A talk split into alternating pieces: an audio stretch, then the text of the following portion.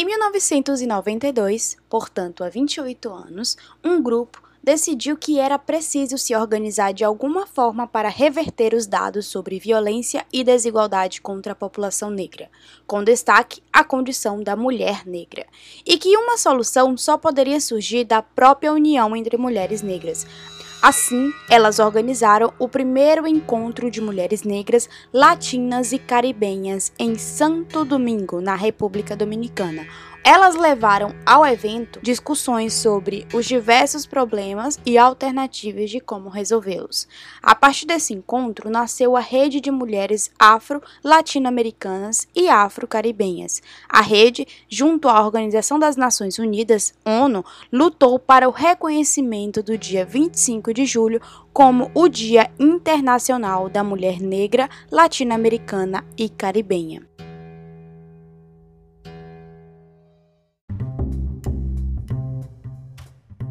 Olá para você que me ouve de algum ou de qualquer lugar desse mundão de meu Deus. Muito obrigada pela sua atenção. Pode ir tirando os sapatos e ficando bem à vontade enquanto eu trago uma xícara de café para você. Aqui você pode encontrar muitas dúvidas e algumas respostas, reflexões e várias miudezas da vida. Eu sou Graça Sá e esse é o podcast Café, Canela e Conversa. Olá, amigas e amigos! Chegamos ao episódio de número 24, olha só. E essa semana eu tava fazendo uma retrospectiva. É, estamos em quarentena desde o episódio 6 do podcast. É muito tempo, gente. Se a gente contar que cada episódio dura uma semana, então é muito tempo. Bom, mas este episódio ele é uma versão do documentário Coragem, realizado em 2014 pelo Núcleo de Produção Digital né, da UFMT Araguaia, onde eu estudei, com direção e produção minha, e imagens de Karine Ellen, um beijo Karine, e supervisão e orientação do professor Gilson Costa, na cidade de Barra do Garças, em Mato Grosso. Ele foi exibido na Mostra de Audiovisual Universitário da América Latina, né, a principal janela do Estado para a exibição da produção de jovens realizadores, e foi muito importante, foi um, um, um, produto muito importante. Né? Nele, as mulheres negras da diáspora africana celebram 25 de julho. Né? E esse documentário foi um desdobramento do meu TCC, no qual eu falei da autoafirmação negra a partir do cabelo crespo. Mas aí, como a gente tinha um tema potente, eu e o meu orientador decidimos transformar o TCC em um produto também audiovisual. E aí esse projeto surge, né? Foi um projeto muito marcante e que eu gosto muito de exibir para as pessoas, porque eu acho que ele não envelhece e por isso nada mais justo do que também transformá-lo em um episódio do podcast no Julho das Pretas, né? No mês de julho da diáspora africana e, e celebrar essas mulheres. Então, espero que vocês gostem e solta o som, DJ. Quando eu era menor, todo mundo, nossa, que gracinha! Pequenininha desse jeito, o cabelo de molinha. E aí eu fui crescendo e fui reparando que eu era um pouco diferente das minhas outras colegas, que eram que tinham cabelo liso e tal, e todo mundo, por que você não alisa esse cabelo?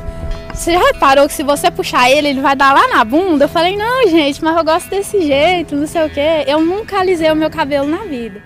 A não aceitação o fato de você ser negra uns anos atrás, principalmente na escola, te impedia de muita coisa. Quando eu alisei a primeira vez que eu alisei, eu fui na escola, eu fui bem aceita.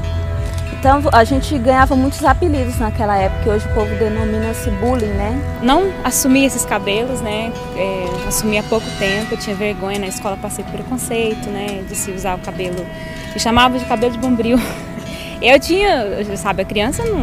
Tá, todas as meninas da sala tinham cabelo liso, né? E só você, a única diferente, você se tornava meio estranha, meio diferente. E aí, logo aos 15 anos, eu comecei a namorar um rapaz e ele perguntava: por que você não solta os cabelos, né? Por que você não solta os cabelos? Seu cabelo é bonito, seu cabelo é ruim. E eu falava: nossa, mas eu não, não me sentia bem, não me via na sociedade com aquele cabelão, né? Eu também sofri isso. Eu lembro que teve uma escola que eu passei anos porque tinha um apelido que eu detestava. Né? E a gente se recolhe de tal maneira que muitas das vezes você não tem para quem pedir socorro. Né? Porque muitas vezes o professor acha normal, o diretor, ah, isso é uma coisinha simples, mas eles não sabem como aquilo às vezes pode afetar uma pessoa. Meu cabelo já chegou a mofar, tive que cortar, porque eu só uso, ainda uso, né? Brigam comigo o tempo inteiro porque eu vivo de cocôzinho, né? Amarro, molho e amarro. Mas eu acho lindo cabelo cacheado, mas eu nunca tive vontade de assumir. Sim, eu senti, quando mais nova, eu senti um. Acho que eu tinha vergonha, sabe, de ter cabelo cacheado e tal. Porque todas as minhas amigas tinham cabelo liso e, e eu ficava com aquela vontade de ser igual às outras. Não queria ser diferente. Eu a chorar. Mas. Então, desde os 13 anos, eu vinha alisando o cabelo e tal. Mas porque eu queria ser igual a todos, eu não queria ser diferente. Ah, então eu ficava, eu fiquei, eu comecei a ter depressão. Aí eu fiquei com uns 16 anos sem sair de casa, 16, mesmo alisando, 16, 17, 18, eu fui ter uma vida social aos 19 anos, assim, mais ou menos. Tanto é que eu vim fazer, terminar a faculdade tem uns dois anos, por conta que eu não aceitava quem eu era, eu não aceitava a cor, eu não aceitava o, a, meu cabelo. E ainda tive um agravante, eu usei também, eu lembro quando eu tinha 7 anos de idade, eu ganhei uma peruquinha. E eu lembro que foi exatamente naquele dia que você tirava aquelas fotos, aquelas famosas fotos para toda a prosperidade. E eu lembro que a professora colocou todas as crianças em fila para ajeitar o penteado. E quando chegou na minha vez, ela colocou a mão e que que é isso? Ai, que horror. Eu já me senti diminuída. Bom, mas até que a foto saiu. Mas quando chegou na hora do recreio, era o comentário da escola. Aquela jovem que estava de peruca. Gente, arrancaram aquela peruquinha, conseguiram um bambu bem grande e colocaram essa peruca em cima e saíram desfilando com aquela peruca por todo o pátio da escola. E eu atrás, devolvam a peruca. Bom, você imagine só a situação. Mas eu acho muito interessante porque a criança ela se refaz rapidamente. E, e hoje, durante até muito tempo, até falo dessa situação como uma situação cômica porque a criança ela não consegue ver aquela maldade. Ela, às vezes ela não compreende, mas ela pensa que aquilo realmente foi uma brincadeira. E eu me recordo, aos 23 anos de idade, eu lembro até que foi na temporada de praia. Até era um jovem, e eu me recordo muito bem desse dia, que ele estava assim doido, querendo me paquerar e querendo colocar a mão no meu cabelo, e eu, não, não pode. Ele, por quê? Porque meu cabelo é ruim. Aí ele virou assim para mim e falou, você acredita em Deus? Eu olhei bem para ele e falei, mas como é que pode uma pessoa falar um negócio desse? Claro! Aí ele virou e falou, ele fez algo ruim? Naquele momento parece que eu vi todos os sinos. Eu falei, ah, ah. eu passei a minha vida inteira com um pensamento deturpado.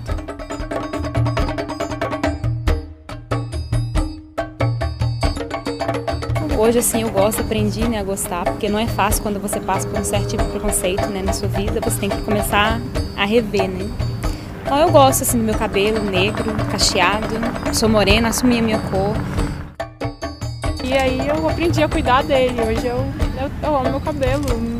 Tipo, eu não acho que tá na moda, eu acho que eu descobri quem realmente eu sou. Não, não tenho nenhum problema com isso.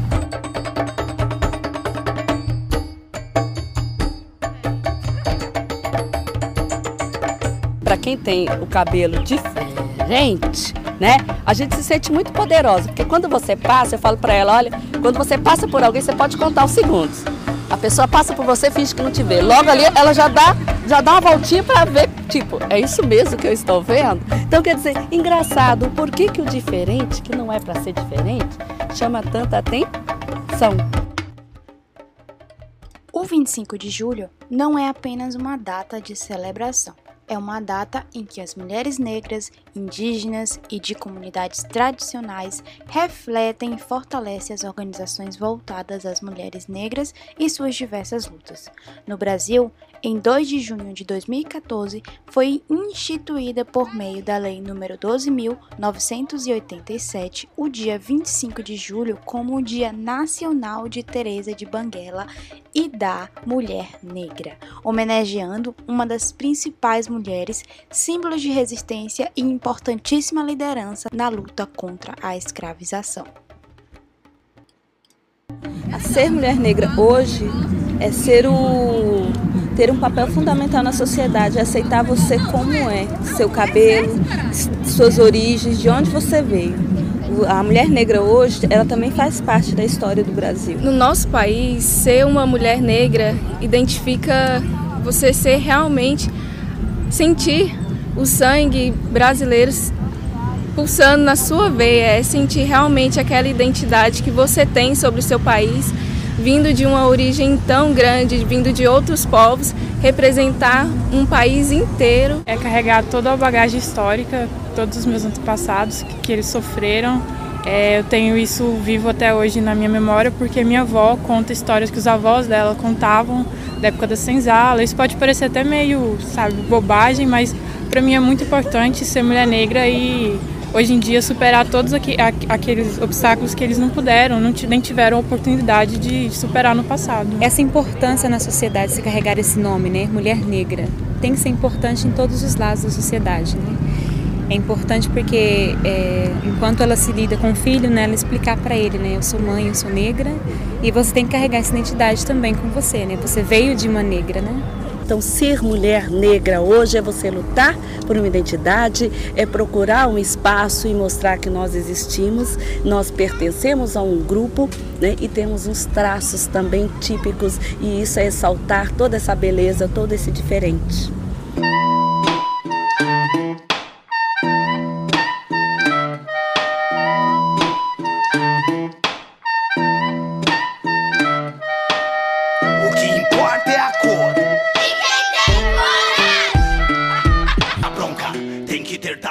Ligeiro pra colar com a banca. Bom, galera, para os agradecimentos de hoje, claro que não posso não falar das vozes que abrilhantaram este episódio: Cris Barros, Thais Gabriele, Isabela Camargo, Wislane Castro, Brenda Alvarenga e Rosemary Dias. Um beijo para vocês, muito obrigada por tudo mesmo. E também quero agradecer o Tiago da Arte Recorte, que me presenteou essa semana, né, com um bloquinho personalizado do podcast e uma agenda perfeita costurada à mão também com a logo do podcast Café Canela e Conversa.